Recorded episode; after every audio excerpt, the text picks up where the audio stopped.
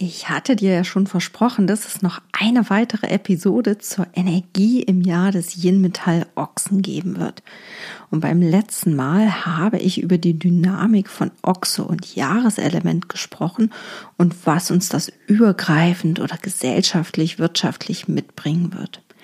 Diesmal in dieser Episode geht es speziell um die Energie in deinen eigenen vier Wänden um das Feng Shui im eigentlichen Sinne. Ich verrate dir, was hinter der Methode der fliegenden Sterne steckt und was sie mit Sternen zu tun hat, beziehungsweise auch, was jeder einzelne Stern bedeutet. Konkret werden wir uns anschauen, wie das in diesem Jahr aussieht und welchen Ecken deines Hauses günstiger und wo vielleicht eher anstrengende Energie hängt. Außerdem gebe ich dir Tipps, wie du Energie aktivieren und harmonisieren kannst. Hallo und herzlich willkommen zu Lebe Energiereich, deinem Podcast für Feng Shui und ein erfülltes Leben. Schön, dass du da bist und ich dich heute inspirieren darf.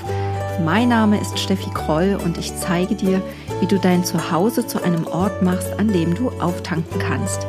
Wir tauchen gemeinsam ein in die Welt der fünf Elemente von Yin und Yang und der Lebenskraft Qi. Bist du bereit? Dann mach es dir bequem und lass uns starten.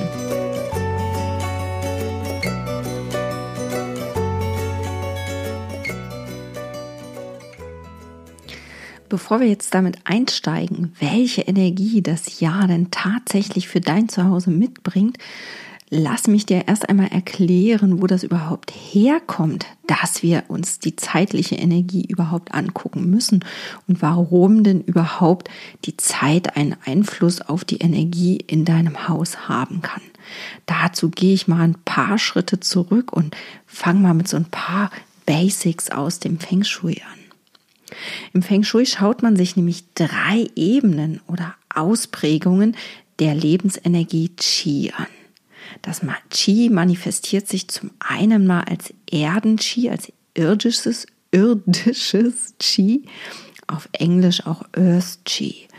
Dieses Qi ist eher langsam und Yin betont und wir können damit zum Beispiel die Auswirkungen von Landschaften, Bergen, Flüssen oder aber auch von umliegenden Gebäuden in unserer Nachbarschaft auf unser eigenes Leben feststellen. Es geht hier also darum, wo im Raum befindest du dich und wie wirkt sich der Raum oder die umgebende Landschaft auf dich aus. Auf der anderen Seite gibt es das himmlische Chi oder Heaven Chi. Diese Energie ist sehr schnell und yang betont und es geht hier um die Bewegung in der Zeit. Na, das haben auch schon die alten Chinesen an der Bewegung der Sterne, Planeten gemessen und festgemacht. Daher spielen die Himmelskörper für die Messung tatsächlich auch eine große Rolle. Und zwischen Erdenski und himmlischem Qi steht der Mensch mit seinem menschlichen Qi, dem Human Qi. Und das ist eine Komponente, die man sich zum Beispiel in der chinesischen Astrologie anschaut. Der Mensch ist nämlich das Verbindungsglied zwischen Erde und Himmel. Und wenn man so will, die Verbindung von Raum und Zeit womit wir fast schon wieder bei meinem Lieblingsthema wären, nämlich dass Feng Shui ja eigentlich nur eine andere Beschreibungsform der modernen Physik ist. Naja, also Physiker würden mich jetzt wahrscheinlich köpfen dafür, aber ich bin immer noch der Meinung, dass ähm, Feng Shui unheimlich viel mit Physik zu tun hat und einfach nur eine andere Beschreibung ist, nicht so, wie wir das eben aus der westlichen Wissenschaft kennen. So, aber das will ich jetzt gar nicht weiter vertiefen, sondern heute soll es ja um die himmlische Energie und die Zeitenergie gehen. Du weißt ja selber, dass sich die Energie um dich herum zum Beispiel mit den Jahreszeiten verändert.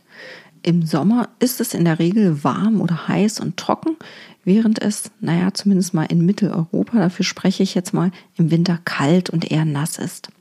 Im Frühling kleiden wir uns anders als im Sommer oder im Herbst und gar im Winter.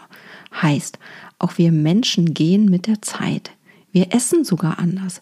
Wir machen uns die Energie, die uns die Erde zu einem bestimmten Zeitpunkt liefert, zunutze, um Veränderungen in der Zeit im himmlischen Qi auszugleichen.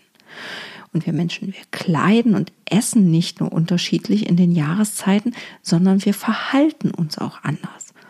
Einkehr und Ruhe ist eher im Winter angesagt, während lautes, offenes Auftreten und die große Bühne ja eher was für den Sommer ist. Im Winter sitzen wir vielleicht mit der Familie im kleinen Kreis am Kamin oder am Weihnachtsbaum und im Sommer tanzen wir mit vielen Menschen auf einer Party oder einem Konzert und gehen ins Schwimmbad. So, und die alten Chinesen und übrigens nicht nur die haben beobachtet über die, und über die Jahrtausende dokumentiert, dass sich die Energie nicht nur im Laufe eines Jahres, sondern auch in großen Zyklen verändert. Das ist etwas, was in unserer westlichen Vorstellung fehlt, beziehungsweise irgendwie kaum analysiert wurde. Die Chinesen haben festgestellt, dass sich etwa alle 20 Jahre die Energie in unserem Umfeld verändert. Der Zeitpunkt, wann Änderungen spürbar werden, trifft dabei etwa ungefähr mit dem Zusammentreffen von Jupiter und Saturn am Himmel zusammen. Das ist ja diese sogenannte große Konjunktion. Und tatsächlich kommt die nicht alle 20 Jahre, sondern 19,86 Jahre zustande. Aber das sind jetzt mal so Feinheiten. Rechnen wir mal mit 20 Jahren. Und die letzte, die liegt ja gerade zurück. Wenn du das beobachtet hast oder vielleicht meinen Podcast aufmerksam hörst, ich habe ja zur Wintersonnenwende extra einen Beitrag dazu gebracht. Also das ist noch gar nicht so lange her, dass die letzte große Konjunktion zu beobachten war. Und damit einher geht tatsächlich ein Wandel und der ist jetzt mal eingeläutet. So, und ähm, so ein Wandel passiert natürlich nicht immer auf Knopfdruck, ähm, sondern ist eher fließend. Daher ist dieser Umbruch ja schon ein paar Jahre lang immer stärker spürbar und der Übergang wird auch noch ein paar Jahre dauern. Also woran kannst du das sehen? Das sind einfach so Veränderungen im Umfeld, in der Gesellschaft. Dieses Thema, ähm, dass alles schneller wird, hektischer wird, dass vielleicht aber auch ganz viel ähm, die Digitalisierung auf dem Vormarsch war. Auch das sind so Begleiterscheinungen, die wir eben beobachten konnten und die mit diesem Wandel einhergehen. Aber ich will darauf jetzt gar nicht im Detail eingehen. Dazu wird es nochmal eine extra Folge geben. Und ähm, das ist nämlich wirklich sehr spannend, einfach zu sehen, wie so ein Wandel von einer Zeitperiode zur anderen stattfindet. So, man könnte also sagen, dass so ein 20-Jahres-Zyklus ein bisschen ist wie eine Jahreszeit. Das Dumme ist nur, dass wir Menschen nicht in so großen Zeiträumen gucken und denken oder gar planen. Und daher übersehen wir diese in Anführungsstrichen Jahreszeiten. Aber diese Zeitperioden fühlen sich tatsächlich anders an. Sie machen sich gesellschaftlich, politisch, wirtschaftlich, in Trends und, und unserem täglichen Leben in unseren Vorlieben bemerkbar. Und du wirst mir sicherlich recht geben, wenn ich sage, dass sich das Leben in den 70ern anders angefühlt hat als in den 90ern und nochmal anders als heute. Die Chinesen haben beobachtet, dass das nicht nur der normal, also auf die normale Evolution der Gesellschaft zurückzuführen ist, sondern eben mit der Energie, die uns umgibt und dass das Ganze zyklisch abläuft und sich dementsprechend auch wiederholt. Wir haben als Menschen gelernt, dass es im Sommer heiß ist und daher können wir uns aus unserer Erfahrung heraus sagen, welche Klamotten Sinn machen zu tragen oder zu kaufen. Ne? Wir kaufen entsprechend leichte Kleider und T-Shirts und Sandalen im Sommer und keine dicken Boots. Doch genau diese Entscheidung könnten wir auch für die großen Zeitperioden treffen, für diese großen Jahreszeiten will ich sie mal nennen. Und es stimmt, dass es in den 70ern anders war als heute. Aber es gibt durchaus auch andere Zeitperioden, die energetisch vergleichbar waren mit der, die wir jetzt gerade erleben. Ne? Oder die, die uns jetzt gerade bevorsteht, mit die, also die jetzt kommt durch diesen Wandel, der gerade durch die große Konjunktion eingeläutet wird. Und diese Zeitperiode, die vergleichbar war, die liegt 180 Jahre zurück. Es gibt nämlich insgesamt neun solcher großen Zeitperioden, a 20 Jahre. Na, also ich sag mal die Jahreszeiten der Zeit. Neun Stück gibt's davon. Und danach wiederholt sich der ganze Zyklus wieder aufs Neue. Können also durchaus hingehen und schauen, wie die Energie vor 180 Jahren war und diese Erfahrung auf das Heute übertragen. Mit einem einzigen Menschenleben ist das natürlich sehr schwer machbar und deswegen sehen wir das nicht, diese Zyklen. Aber die alten Feng Shui-Meister, die haben genau das getan. Sie haben beobachtet und aufgeschrieben. Und im Grunde basiert das Feng Shui-Wissen auf einer Jahrtausende alten Langzeitstudie, in der Erfahrungen von Generation zu Generation weitergetragen wurden und eben genau solche Erfahrungen eben auch festgehalten und dokumentiert wurden. Und genau deswegen können die eben sagen, es wiederholen sich bestimmte Dinge alle 180 Jahre. Und genau diese Langzeitstudie, will ich sie mal nennen, ist die Basis für die Methode der sogenannten fliegenden Sterne. Mit ihr kann man im wahrsten Sinne des Wortes messen, welche Energie zu welcher Zeit in unserem Umfeld herrscht und damit in unseren Häusern. Und wir können es eben aus der Erfahrung der Vergangenheit, die dokumentiert wurde, auch für die Zukunft wieder prognostizieren. Und weil unsere Häuser eben ein, unser erweiterter Körper für uns ja sind, gehen wir natürlich auch mit dieser veränderten Zeitenergie in Resonanz. Und damit macht es einfach Sinn für uns eben einfach mal diese fliegenden Sterne zu betrachten, zu messen und ähm, entsprechend Dinge im Haus umzusetzen. So, ich habe gerade schon von neun großen Zeitperioden oder Jahreszeiten der Zeit gesprochen. Warum genau neun? So, das kann, erklärt sich ganz einfach. Es gibt acht zeitliche Energiequalitäten, die aus den unterschiedlichen Himmelsrichtungen resultieren. Ne? Wir haben acht Himmelsrichtungen. Norden, Süden, Osten, Westen und dann noch die Zwischenhimmelsrichtung Nordosten, Südosten, Südwesten und Nordwesten macht acht. Und du wirst mir recht geben, dass sich ein Aufenthalt an der Südseite deines Hauses anders anfühlt als an der Nordseite. Das sagt dir auch deine Erfahrung. Da brauchst du noch nicht mal selber hingehen. So. Und außerdem gibt es zu diesen acht verschiedenen Energieformen auch noch eine neunte Energie und die kommt aus dem Zentrum, aus dem Herzen des Hauses heraus oder aus dem, ich sag mal, Schnittpunkt der acht Himmelsrichtungen. Sie vereint im Grunde alles. Hier kommen die Energien aus allen Richtungen zusammen. Darum verdient dieser Bereich einfach, dass er auch alleine separat betrachtet wird. So. Und das den großen Zeitperioden jeweils eine dieser neun Energien regiert, hängt einfach mit der Position der Erde im Universum zusammen. Na, also je nachdem, wo die Erde im Verhältnis zu allen anderen Planeten und der Sonne und äh, ja zur Galaxie steht, hat einen Einfluss darauf, welche Energie gerade am, ich nenne es wirklich mal, regieren ist.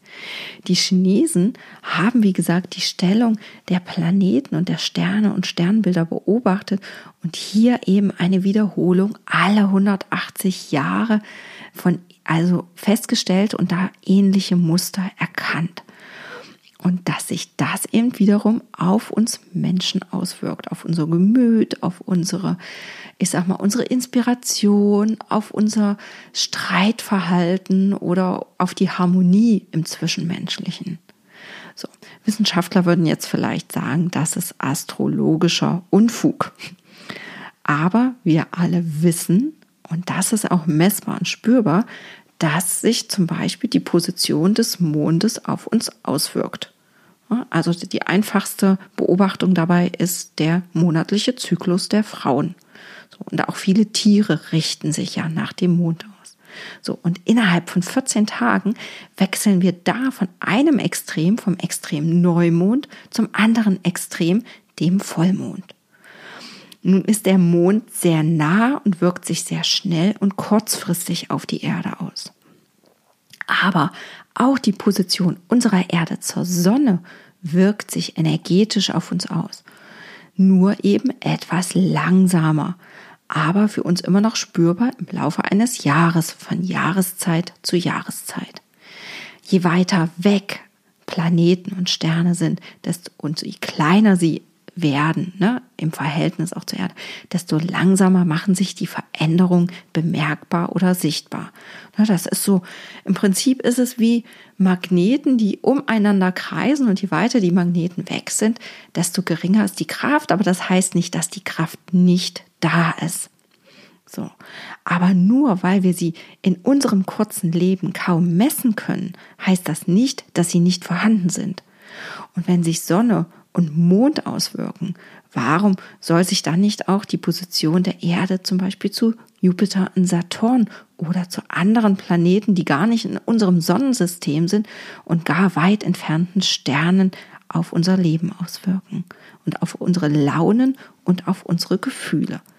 Also nur weil wir es nicht messen können, heißt das nicht, dass es nicht da ist.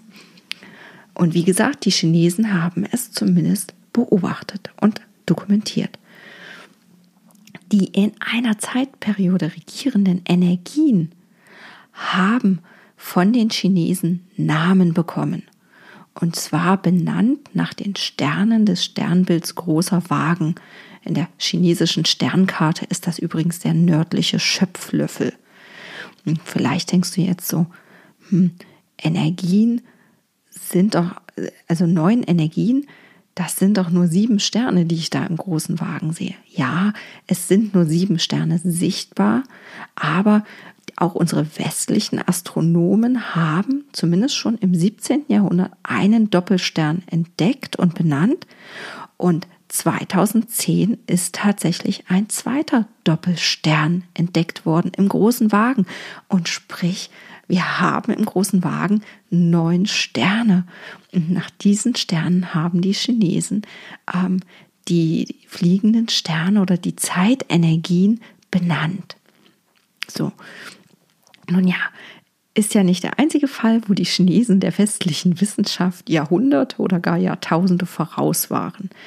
Jedenfalls haben die Chinesen die Stellung von Planeten und Sternen in Verbindung mit der Zeitenergie gebracht, beobachtet, was gut und was schlecht, was förderlich war und ähm, haben dem Ganzen dann eben Namen gegeben. Entstanden ist daraus das sogenannte System der fliegenden Sterne mit neun Sternen oder eben anders ausgedrückt neun Energieformen. Welche das sind, das erzähle ich dir gleich noch, wenn wir über die Jahresenergie im Jahr des Yin-Metall Ochsen sprechen. Es ist jedenfalls so, dass diese fliegenden Sterne einen Einfluss auf die Energie in unseren Häusern haben.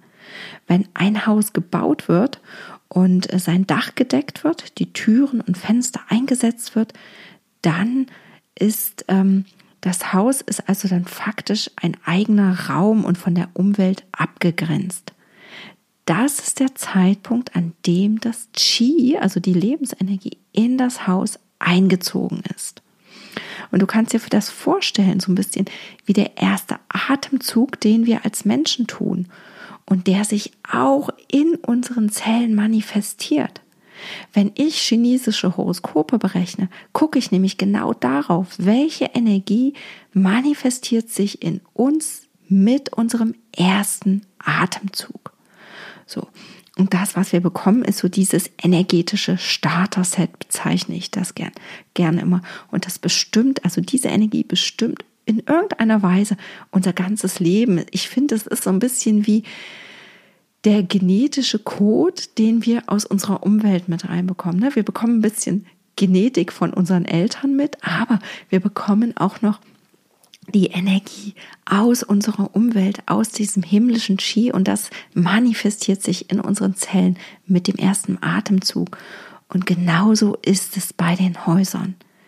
Das Qi zum Bauzeitpunkt, die kosmische Energie, zieht in das Haus ein, dringt in jede Ritze ein, in jeden Stein, in jede Mauerfuge, jeden Dachziegel und die bleibt da. Denn verglichen mit einer offenen Landschaft ist der Energieaustausch ja danach im Haus eher gering. Ne? Da pustet einfach die Energie nicht mehr so durch. So, und deswegen ist da einfach was manifestiert. Das heißt, ein Dach zu decken, das setzen wir im Feng Shui mit der energetischen Geburt eines Hauses gleich. Also trägt ein Haus immer die Energie seines Baujahres in sich, ne? die Sternenenergie und die fliegenden Sterne des Baujahres. Und das ist der Grund, warum Feng Shui-Berater auch immer nach dem Baujahr eines Hauses fragen. So, danach macht sich natürlich auch noch der Umzug oder Neubezug eines Hauses bemerkbar. Also, wenn das Haus komplett ausgeleert ist und neue Möbel reinkommen, da ist schon ein massiver Energieaustausch. Und auch diese Energie muss man sich natürlich angucken. Und je nachdem, wie ähm, intensiv das auch war und was, wie viel da passiert ist, kann es sogar sein, dass die Energie einfach sehr viel stärker ist. Und welches Datum nun für die Berechnung der fliegenden Sterne herangezogen wird, ob der Bauzeitpunkt oder Einzug, das ist so ein bisschen Ansichtssache. Die, ich sag mal, die alten klassischen Feng Shui-Meister, die gehen grundsätzlich auf das Baudatum zurück. Aber ich sag mal, so modernere ähm, Feng Shui-Berater, die haben schon beobachtet, dass einfach das Einzugsdatum auch oft sehr viel entscheidender ist, weil da einfach viel passiert man muss ja betrachten, dass die alten Feng Shui-Master, da, damals wurden Häuser gebaut und die Familie ist zum Hochzeitszeitpunkt da vielleicht eingezogen und bis zum Tod haben die da drin gelebt. Erst dann passierte wieder was energetisch. Aber heute sind wir alle in Bewegung. Da ist viel mehr Bewegung. Und da muss man natürlich auch solche alten Feng Shui-Methoden immer mal anpassen.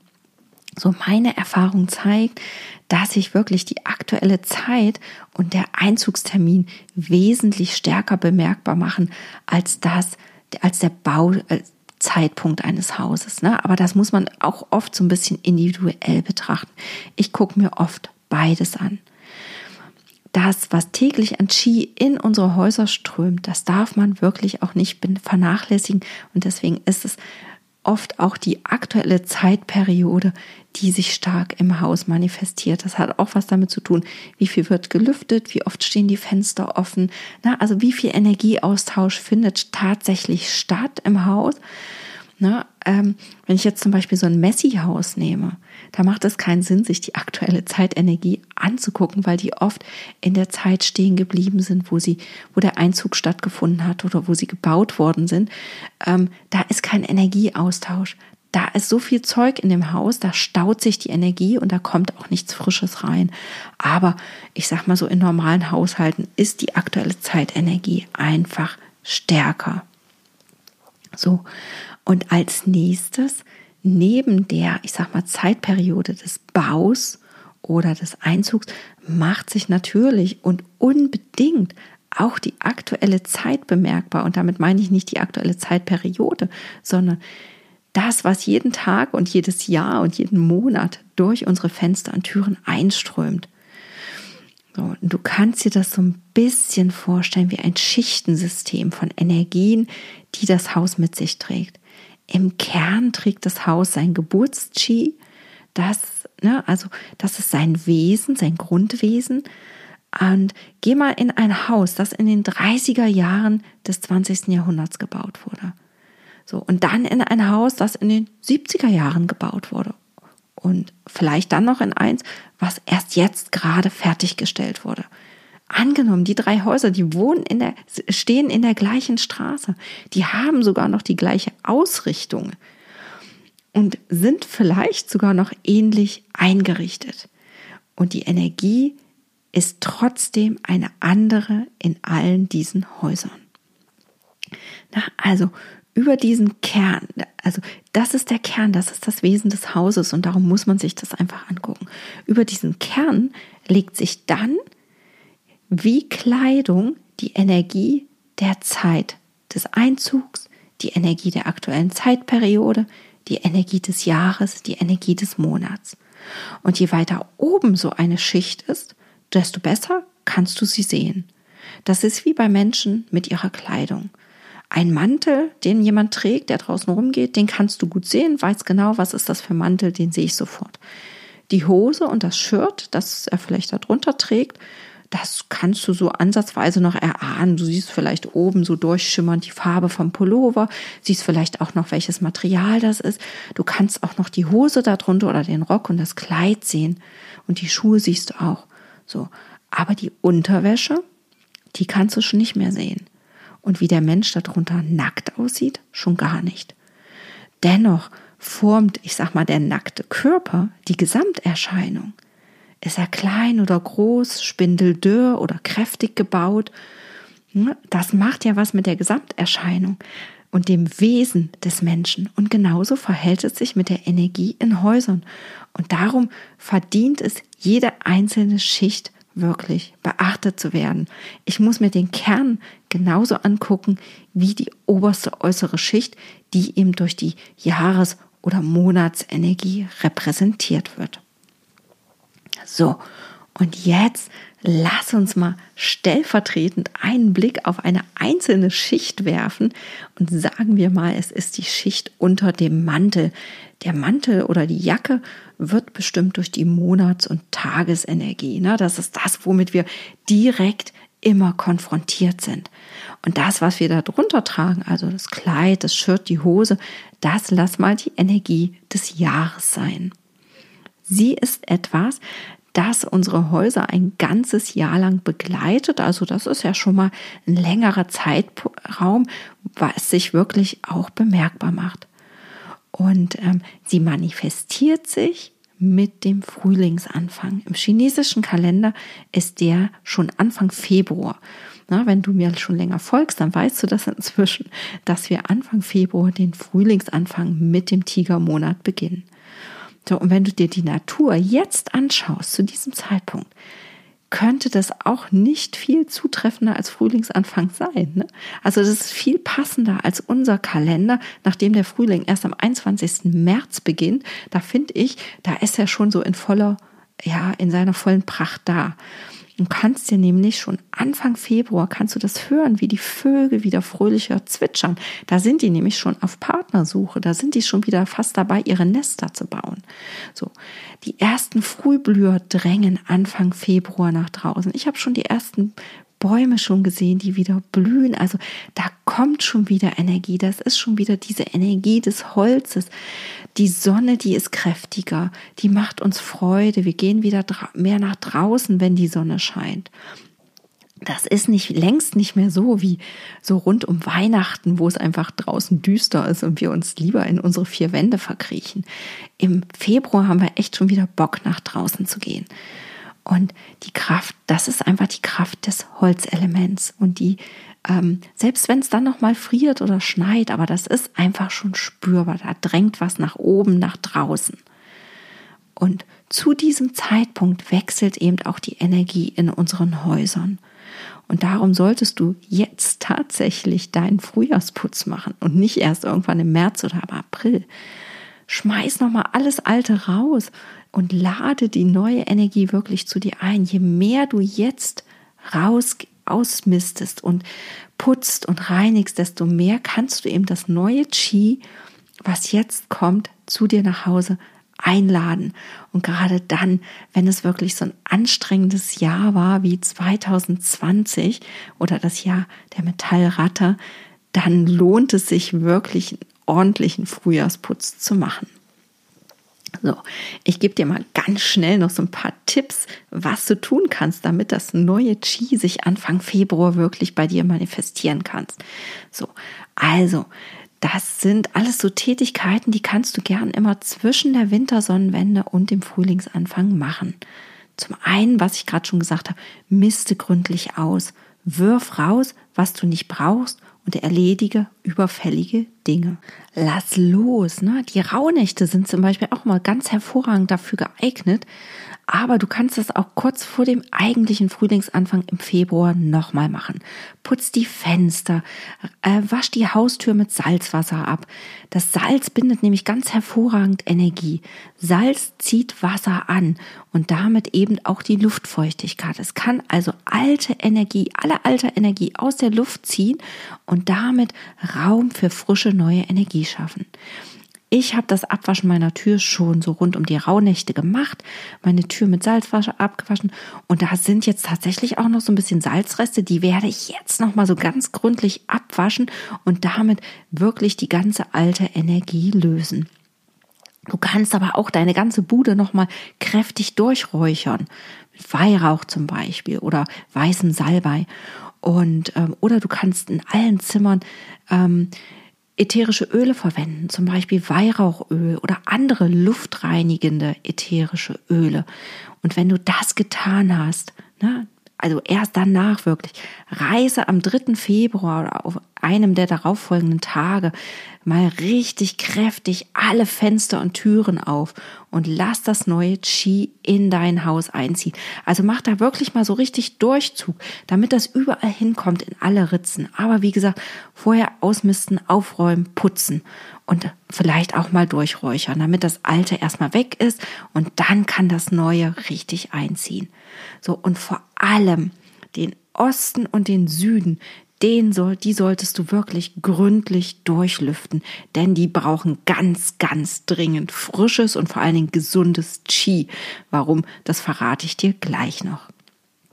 Nach so einem Ritual kann sich viel besser das neue Qi des Jahres bei dir im Haus manifestieren.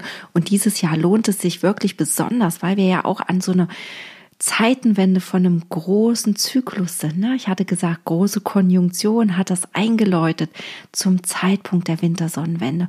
Und das darfst du jetzt gern zu dir einladen, weil es ist einfach wichtig, mit der Zeit zu gehen, mit der Zeitenergie. Das macht uns das Leben insgesamt leichter, als wenn wir stagnieren in der alten Zeit. Und in einem sauberen und gespülten Topf, also nur mal so als Analogie, kocht es sich ja normalerweise auch besser als in einem, wo noch die Reste vom vorherigen Essen angetrocknet sind, oder? Und genauso kannst du das sehen. So, wenn du jetzt nicht lüftest und ähm, gründlich putzt und räucherst, dann ist dein Zuhause so ein bisschen wie der Topf, in dem noch die Essensreste kleben. Und darin möchtest du nicht dein Süppchen fürs nächste Jahr kochen. also reinigen, lüften, das ist jetzt dein Job für die nächsten Tage, bevor es richtig losgeht mit dem neuen Jahr. So, jetzt aber mal. Welche Energie kommt denn jetzt zu uns? Jetzt habe ich so viel geredet, aber eigentlich interessiert dich ja, was ist denn jetzt los und worauf muss ich jetzt achten? So, letztlich kommen immer alle Energieformen zu uns, alle neun Sterne. Doch die verteilen sich jedes Jahr unterschiedlich in den Himmelsrichtungen und gehen unterschiedlich mit in Resonanz mit den Richtungen. Es gibt auch immer einen Hauptstern, der steht so in der Mitte, im Zentrum und der hat so eine ganz besondere Wirkkraft. Und das ändert sich eben von Jahr zu Jahr. Ich werde dir jetzt im Folgenden gleich die neun Sterne vorstellen und in welchen Himmelsrichtungen sie in diesem Jahr stehen. Außerdem sage ich dir jeweils dazu, wie du günstige Energien unterstützen kannst und vielleicht anstrengende harmonisieren, damit sie dich eben einfach weniger tangieren.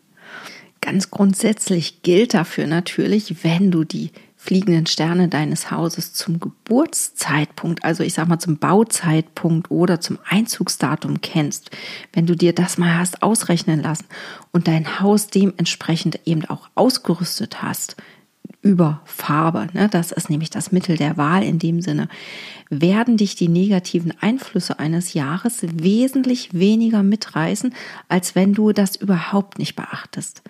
Ich möchte es dir wirklich ans Herz legen, weil meine Erfahrung damit einfach so grandios war, dir von einem Feng Shui-Berater wirklich mal die fliegenden Sterne für dein Haus ausrechnen zu lassen. So. Was der Feng Shui-Berater macht, ist, dass er dein Haus ich sag mal wirklich zeitgemäß kleidet. Das, was ich vorhin schon gesagt habe.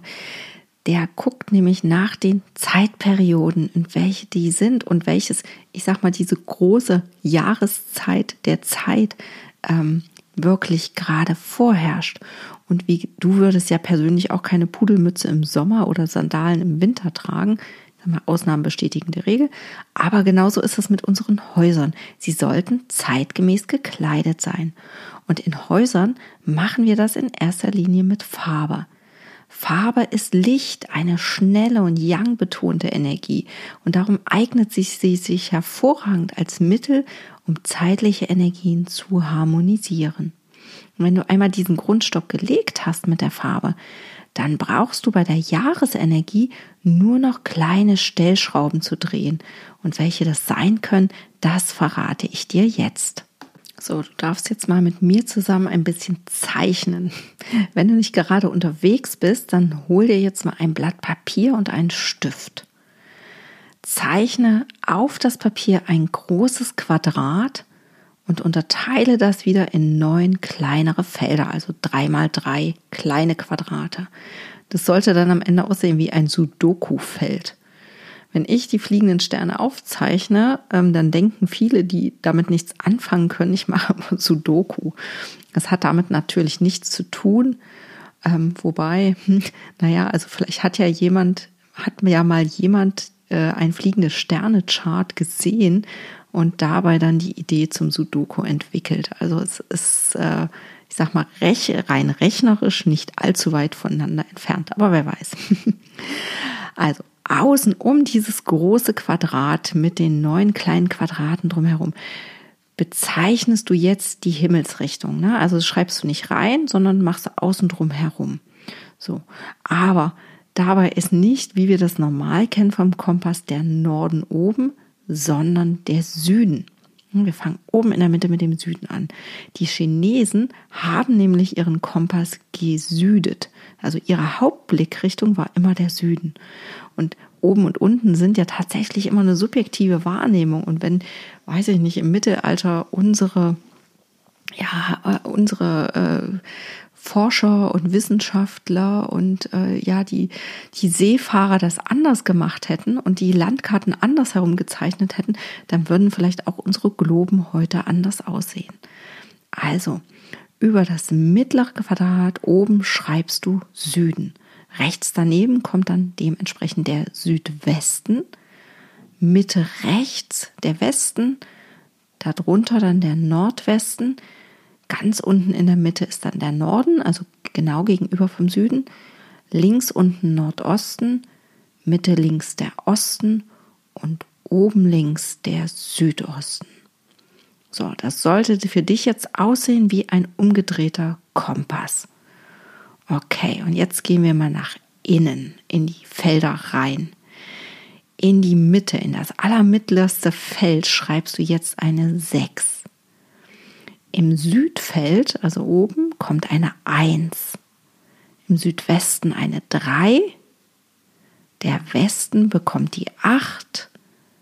Der Nordwesten die 7 im Norden schreibst du eine 2 rein, im Nordosten die 9, der Osten bekommt die 4 und der Südosten die 5.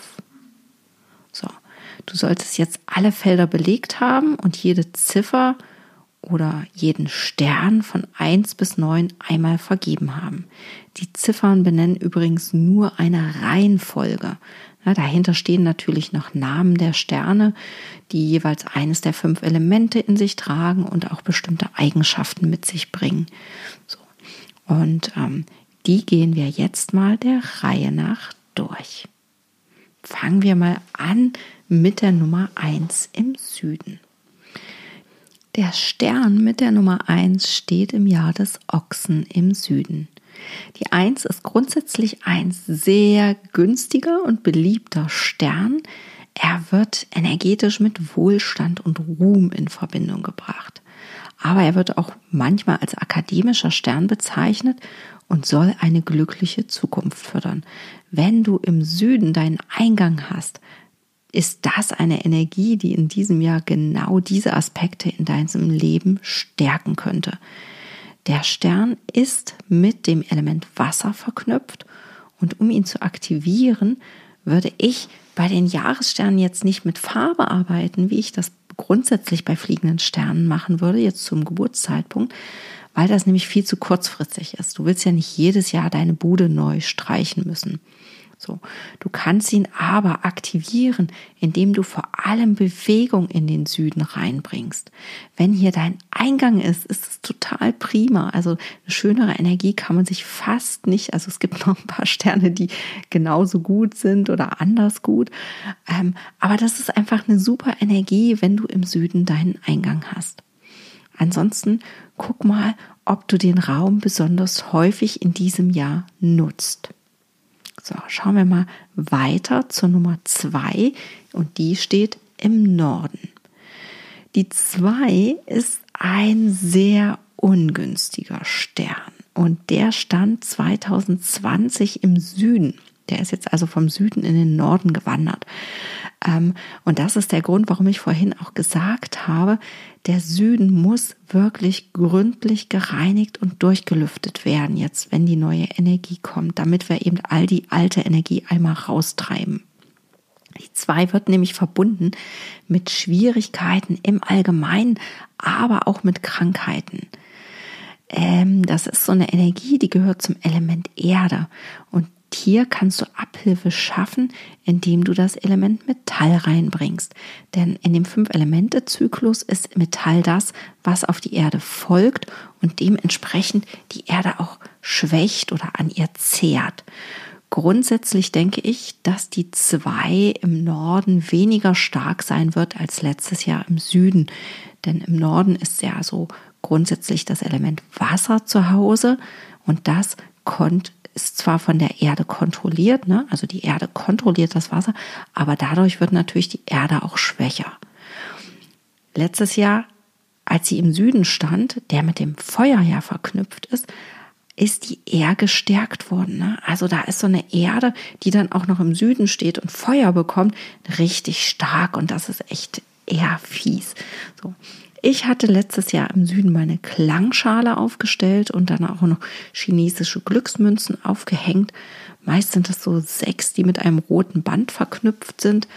Wenn du sowas magst, kannst du das dieses Jahr als Deko im Norden nutzen.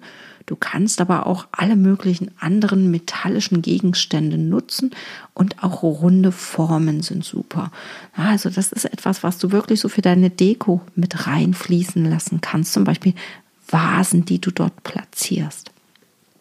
So, schauen wir mal weiter zur Nummer drei und die steht im Südwesten. Der Stern mit der Nummer drei. Er kann sehr anstrengend sein, muss er aber nicht. Das hängt so ein bisschen auch von der aktuellen großen Zeitperiode ab und ähm, die wird durch die Energie der drei diesmal eher unterstützt. Das heißt, die drei wird entkräftet und die negativen Aspekte dementsprechend auch. In ihrer ungünstigen Variante kann die drei Streitigkeiten, also vor allen Dingen so Rechtsstreitigkeiten und Raub, also ich sage immer eher so Energieraub begünstigen. Streit und Raub ist jetzt nicht so der Burner und ob das aber tatsächlich eintritt, hängt so ein bisschen von der Grundkonstellation der fliegenden Sterne im Haus ab. So. Das heißt, da macht es tatsächlich auch mal Sinn, wirklich zu wissen, was ist denn bei dir im Haus los. Das mit der drei verknüpfte Element ist übrigens das Holz. Und ähm, die steht ja nun dieses Jahr im Südwesten, wo die Heimat der Erde ist. So, das heißt, wir haben Holz, was auf Erde trifft. Das ist jetzt erstmal grundsätzlich im energetischen Sinne ein Zusammenstoß oder Clash und triggert damit eben auch ungünstige Aspekte. Daher ist es auf jeden Fall sinnvoll, wenn du ein bisschen harmonisierst. Feuer ist das verbindende Element zwischen Holz und Erde und mildert damit gleichzeitig die Kraft des Holzes. Also probiere im Südwesten gern mal aus, wenn du hier rote Deko Gegenstände reinbringst. Ne? Also vor allem, wenn das dein Eingangsbereich ist oder ein Raum, in dem sich viele Menschen treffen, wie zum Beispiel das Esszimmer, dann würde ich tatsächlich so ein bisschen mit roter Deko arbeiten.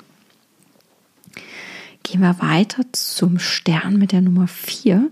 Die vier steht im Osten und ich würde mal sagen, wuhu, der Osten war in 2020 unser Sorgenkind. Hier stand damals nämlich oder bis vor kurzem eben der Stern mit der Nummer 5, ein Erdestern, der sehr eng mit Krankheiten und sogar Tod verknüpft wird. So, er wird als besonders bösartig angesehen und soll alle möglichen Arten von Schwierigkeiten bringen.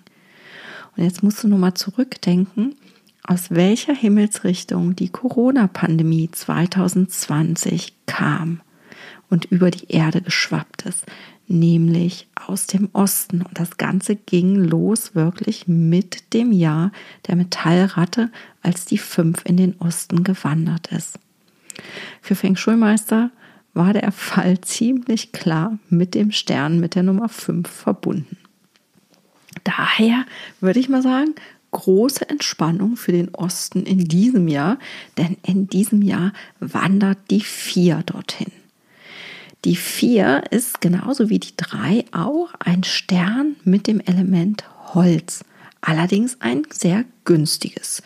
Die 4 wird verbunden mit energetisch mit dem Thema Partnerschaft, Sexualität, Bildung, Karriere, aber auch Reisen. Und das heißt, du kannst diese Lebensbereiche aktivieren, wenn du deinen Osten dieses Jahr im Blick behältst. Ich habe im Osten zum Beispiel mein Homeoffice und bin daher echt guter Dinge. Ich freue mich schon jetzt auf fantastische Weiterbildungen, die ich geplant habe.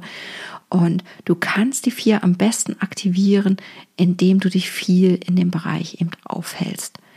Wenn ein Schlafzimmer hier ist, kann das auch die Partnerschaft wirklich beflügeln.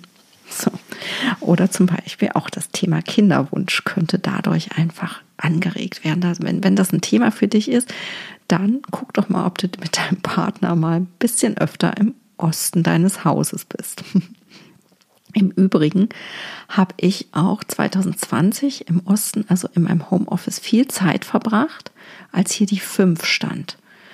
Einige Feng Shui-Meister empfehlen ja tatsächlich immer die Räume, in denen die 5 ist, gar nicht zu nutzen. Und da bin ich aber anderer Ansicht. Wer sich nämlich grundsätzlich um die fliegenden Sterne in seinem Haus kümmert, der braucht auch so eine kleine Herausforderung nicht zu schrecken. Ich verrate dir auch gleich noch, was du tun kannst, um die Kraft der 5 so ein bisschen zu harmonisieren. Das Jahr 2020 war für meine Familie und mich ein durchweg gesundes Jahr. Also deswegen, ja, auch wenn alle immer sagen, die fünf, oh wei, oh wei, oh wei, muss nicht eintreten. Das hat auch was ein bisschen damit zu tun mit der Grundenergie, die im Haus herrscht. So. So, damit gehen wir mal weiter zur fünf, wo die in diesem Jahr steht. Und der Stern Nummer fünf steht im Südosten. Der Stern mit der Nummer fünf macht aber den Südosten jetzt nicht per se schlecht. Das ist ja ein Erdestern und du kannst ihn gut mit Metallenergie in seiner Energie schwächen oder harmonisieren. Traditionell setzen die Chinesen dafür zum Beispiel auch Metallklangspiele ein oder aber auch wie bei der zwei Metallmünzen, die in dem Bereich aufgehängt werden. Aber Du kannst zum Beispiel auch Klangschalen, ein Gong oder andere Metallgegenstände in diesen Raum bringen, um die Metallenergie anzuregen. Eine prima Alternative für den Raum mit der 5 ist eine sogenannte Salzwassermünzkur. Wie machst du die? Du nimmst dir dafür ein größeres Glas oder auch gerne auch eine Glasvase, legst unten auf dem Boden sechs Kupfermünzen, zum Beispiel Centstücke und dazu noch eine andere Münze, zum Beispiel ein Euro, also irgendwie so eine silbrig aussehende Münze, also einfach eine, die aus einem anderen Metall geprägt worden ist. So, die Zahlen 6 und 7 sind nämlich an sich schon mal mit dem Metallelement verknüpft. Dann bringen die natürlich die Münzen auch selber Metall mit ins Gewicht, die runde Form, auch das ist Metallelement.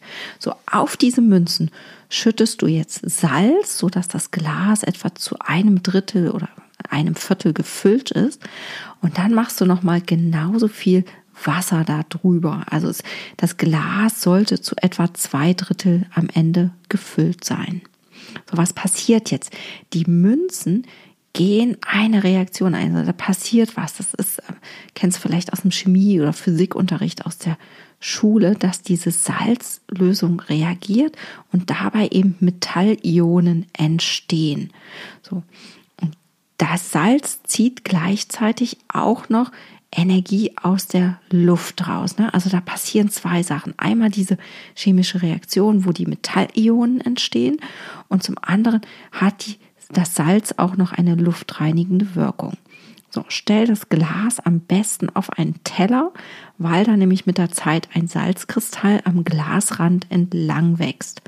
Und ich würde dir wirklich raten, alle paar Wochen diese Kur auszuwechseln, weil das schon echt eine krasse Energie ist, die sich in diesem Glas sammelt. Also wenn du da sehr feinfühlig bist, wirst du das auch wie so ein Elektro ja, Schock oder Schlag spüren, wenn du das Glas anfasst. Also ich bin da echt extrem empfindlich. Aber wenn du dir das jetzt alles nicht mitschreiben konntest, das Rezept findest du auch auf meinem Instagram-Account Feng Shui Mama unter dem Highlight Feng Shui Hacks. Einfach nochmal nachlesen. So, was kannst du sonst noch machen? Du könntest zum Beispiel auch mit ätherischen Ölen arbeiten im Südosten. Es gibt eine Menge Öle, die haben antimikrobielle Wirkung und die kannst du im Diffuser zum Beispiel einsetzen, um die Raumluft zu reinigen.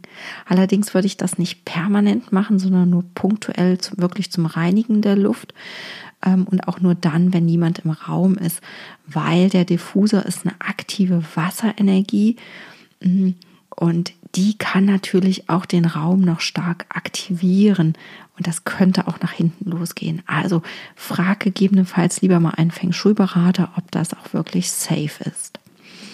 Ja, da kommt es nämlich wirklich ein bisschen auf die Grundkonstellation deiner fliegenden Sterne an. Gehen wir mal weiter zum Stern mit der Nummer 6. Und der steht dieses Jahr im Zentrum. Der Stern, der im Zentrum steht, der ist so ein bisschen über allen anderen. Er beeinflusst die Grundtendenz im ganzen Jahr und im ganzen Haus. Das ist so ein bisschen wie, naja, der Grundcharakter des Jahres, der sich da ausbreitet. Und äh, die 6 im, ist im Vergleich zur 7, die wir im Jahr der Ratte hier im Zentrum hatten, ein echter Gewinn. Denn die 6, die ist ein Metallstern und wird mit Geld und Wohlstand in Verbindung gebracht. Sie hat aber auch so ein bisschen autoritäre, strategische ähm, Aspekte und geht daher auch so ein bisschen in die militärische Richtung. Also da musst du vielleicht ein bisschen aufpassen. Ne? Also grundsätzlich ist es ein sehr guter Stern, aber kann eben auch schnell so ein bisschen autoritär werden. Es gibt noch einen anderen Aspekt, auf den wir achten sollten bei dem Stern mit der Nummer 6. Die 6 ist genauso wie die 7 ein Metallstern, also die mit dem, ist mit dem Element Metall verknüpft. Und auf Organebene im Körper ist das Element Metall mit den Atemorganen und der Lunge verbunden. Und das kann einfach bedeuten, dass wir darauf auf jeden Fall so ein bisschen Acht geben müssen. Ich sage nur Stichwort Corona. So, aber die Tendenz der Sechs ist auf jeden Fall positiv und daher würde ich erstmal an deiner Stelle nur beobachten. Gehen wir mal weiter zum Stern mit der Nummer 7 und der steht dieses Jahr im Nordwesten. Auf die 7 müssen wir eher unser Augenmerk lenken. Das hast du ja vielleicht gerade schon gehört, dass die 7 nicht so der Hit ist. Die gehört zu, wirklich zu den sehr unbeliebten Sternen und insbesondere im Eingangsbereich und überall dort, wo Menschen zusammenkommen und in der Küche ist es ein ungünstiger Stern, weil er mit Raub, Streit und Feuer verknüpft wird. Im Nordwesten wird sie in diesem Jahr besonders stark zu spüren sein, weil der Nordwesten dort auch die, äh, das Element Metall zu Hause ist. Ne? Also das ist die Heimat vom Element Metall und das pusht die sieben nochmal zusätzlich als Metallstern. Die Energie des Metalls kann man mit Wasser abschwächen. So, allerdings ist bei Wasser immer ein bisschen Vorsicht geboten. Wenn, dann solltest du höchstens ruhiges Wasser, zum Beispiel in Form einer Vase mit Blumen verwenden. Bewegtes Wasser kann auch mal schnell nach hinten losgehen. Alternativ kannst du aber auch zu, ich sag mal, ruhigem Wasser mit schwarzer und dunkelblauer Deko arbeiten. Das wäre wirklich so meine präferierte Methode. Und ähm, fließende Stoffe, wenn du sowas hast, irgendwie als Tischdecke oder was auch immer, kannst du hier auch gut einsetzen, ähm, um den Bereich einfach so ein bisschen zu harmonisieren. So, von der 7 kommen wir jetzt mal zu einem echt glücksverheißenden Stern, nämlich der Nummer 8. Und das ist der Glücksstern schlechthin. Der steht dieses Jahr im Westen. Er ist so ein bisschen der Lieblingsstern von allen, den man gern so überall haben möchte. Der ist verknüpft mit Lebensfreude, mit, wie gesagt, mit Glück, mit Wohlstand aber auch. Und energetisch ist er mit dem Element Erde verknüpft. Da die Acht aber im Westen steht und der Westen mit Metallenergie verbunden ist, wird die Acht hier so ein bisschen geschwächt dadurch. Das heißt, die kommt nicht sogar in ihre ganze Kraft.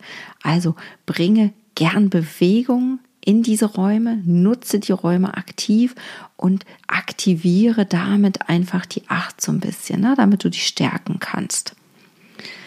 So, dann last but not least der Stern mit der Nummer 9. Das ist eine sehr schnelle Energie, die mit dem Element Feuer verbunden ist. Und die 9 hat die Tendenz, äh, hat eben keine Tendenz zu einem bestimmten Thema, sondern wirkt eher so ein bisschen wie ein Verstärker von Energien. Daher ist es echt wichtig zu wissen, was so grundsätzlich im Haus los ist. Der kann nämlich ähm, andere Sterne einfach so ein bisschen antriggern, im Guten wie im Schlechten. Und der wird auch ähm, durch Formen und Landschaften und vieles andere drumherum so ein bisschen angereizt. Also da kann man einfach mal gucken, wie tickt das Haus, welche fliegenden Sterne hat das, wie ist das situiert. Und dann macht es mal Sinn, auf die neuen zu gucken, weil so per se kann man jetzt nicht sagen, ist es jetzt positiv oder negativ. Aber im positiven Sinne kann er zum Beispiel extrem beflügeln. Also wenn er mit irgendwie anderen Sternen, wenn du da zum Beispiel eine Eins und eine Acht so grundsätzlich in deinem Haus hättest, dann könnte da richtig die Post abgehen. So, und während die Acht das aktuelle Glück darstellt, steht die Neun für das zukünftige Glück. So, und das kannst du natürlich auch und darfst es auch aktivieren. Chinesen stellen dazu hier gern in den Bereichen mit der neuen, also im Nordosten dieses Jahr, die sogenannte Drachenschildkröte auf. Die steht zum einen für so einen ganz starken Schutz und schützt vor Unheil, wo ich gesagt habe, ne, die neuen, die kann eben auch ähm, negative Energien triggern und davor soll eben der Schildkrötenpanzer schützen. Und der Drachenkopf, der Drache ist ja ein Glücksbringer, verbindet eben damit einfach dann Schutz vor ungünstigen Energien und Aktivierung positiver Energie. So, ich habe das selber noch nicht ausprobiert, weil mir das zu sehr mit kultureller Symbolik verbunden ist. Aber wenn du gern so chinesische ähm, Deko magst, dann hol dir doch gern mal so eine Drachenschildkröte, stell die in deinen Nordosten und berichte mir gern, wie das so abgeht in diesem Jahr. Jetzt hast du die Sterne fleißig in dein Bagua oder Sudoku-Feld eingetragen, aber jetzt müsstest du die natürlich noch in den Grundriss deines Hauses übertragen.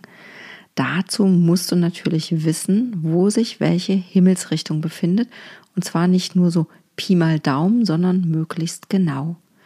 Du brauchst also idealerweise einen Grundriss von deinem Haus, zeichnest um die äußersten Mauern ein Rechteck und unterteilst es dann in drei mal drei Felder. Damit du jetzt die Sterne in dein Haus übertragen kannst, musst du wissen, wo welche Himmelsrichtung ist. Vielleicht hast du das ja schon mal von einem Feng Shui-Berater machen lassen, dann ist das jetzt einfach. Wenn nicht, sprich mich gern an. Ich biete auch Online-Coachings an, in denen wir das einfach gemeinsam machen können und dann können wir das Punkt für Punkt besprechen.